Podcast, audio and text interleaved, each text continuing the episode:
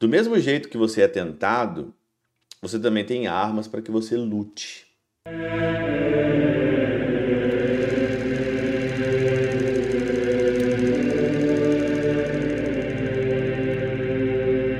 Em nome do Pai, do Filho e do Espírito Santo. Amém. Olá, meus queridos amigos, meus queridos irmãos, nos encontramos mais uma vez aqui no nosso Teós, Viva de Coriés, Percor, Maria, neste primeiro domingo aqui da nossa quaresma, isso mesmo, nesse dia aí 26 de fevereiro de 2023.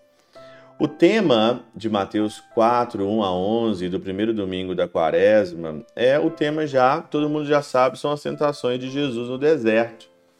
Todo mundo sabe aqui das tentações de Jesus no deserto, você pode ler, você pode meditar quais são aqui as tentações, mas eu queria aqui, é, nesse primeiro domingo, dizer por que, que a gente é tentado, né? E é uma pergunta muito bacana muita gente acha que não existe tentação, por exemplo. Ah, o que, que é a tentação? Ou vive se não existisse tentação, como se você não, é, não tinha nada para guardar. A pessoa que ela acha que não tem tentação no mundo, ou ela vive como se ela não existisse, é que ele não tem nada para guardar. Ele não tem nada, ele não sabe aonde chegar. Então você não é tentado por nada.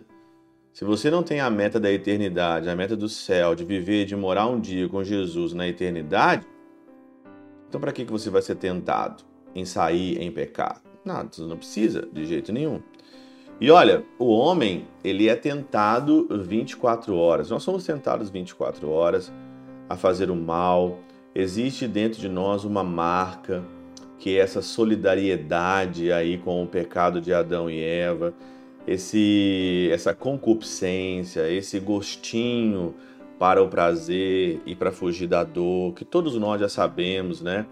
Que ninguém confia em si, dizia São Felipe Neri, São Felipe Neri, eu não confio em mim mesmo, eu não quero me confiar em mim mesmo. E você também não pode confiar em você mesmo.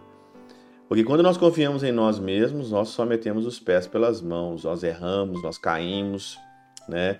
quando nós confiamos, quando nós falamos para nós mesmos, não, eu vou dar conta, vai dar tudo certo, eu vou dar conta, eu sou forte, eu sou aquela pessoa ali é bruta, eu vou conseguir, eu vou resistir à tentação. Não.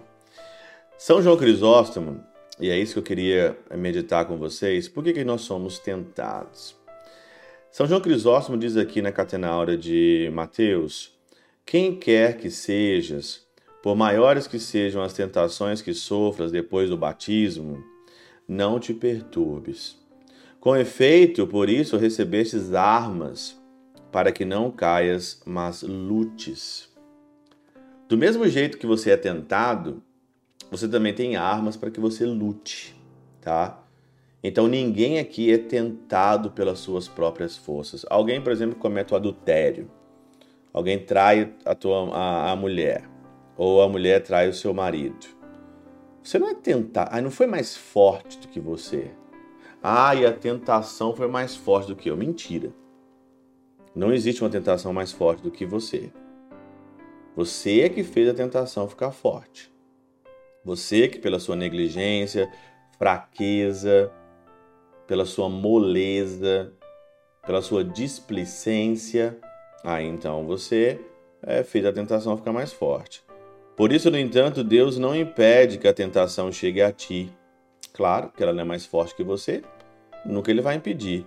Primeiramente, primeiramente, para que aprendas que te fizeste muito mais forte. Nós somos muito mais fortes do que a tentação. A tentação de roubar, a tentação de matar, a tentação de se prostituir, nós somos muito mais fortes de pecar contra o sexto mandamento, de cobiçar as coisas alheias, de falar mal do outro, de fazer fofoca.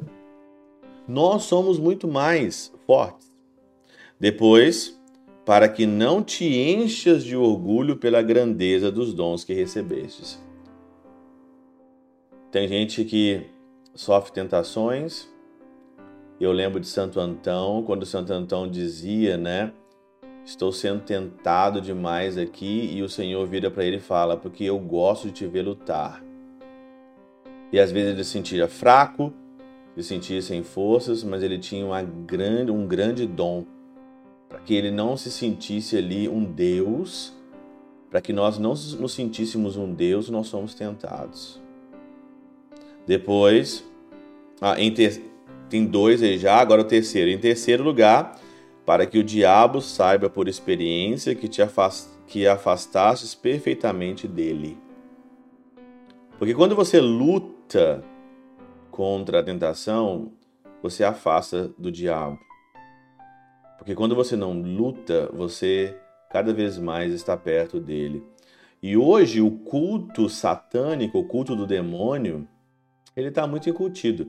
Se você olhar o carnaval aí que passou, né? Eu tava dando uma olhada em umas fotos aí do carnaval. Tava lá o capetão grandão, o diabo lá entrando no carro alegórico.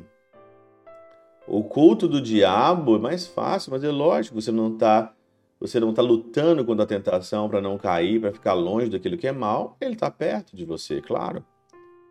Em quarto lugar, para que se tornes mais fortes por isso para que você se torne mais forte na luta. É só na luta que a gente se, tra se transforma em forte. Como é que você cresce músculos? Fazendo exercício na academia. Como é que você fica forte na tentação? Batendo nela. Batendo nela, resistindo a ela.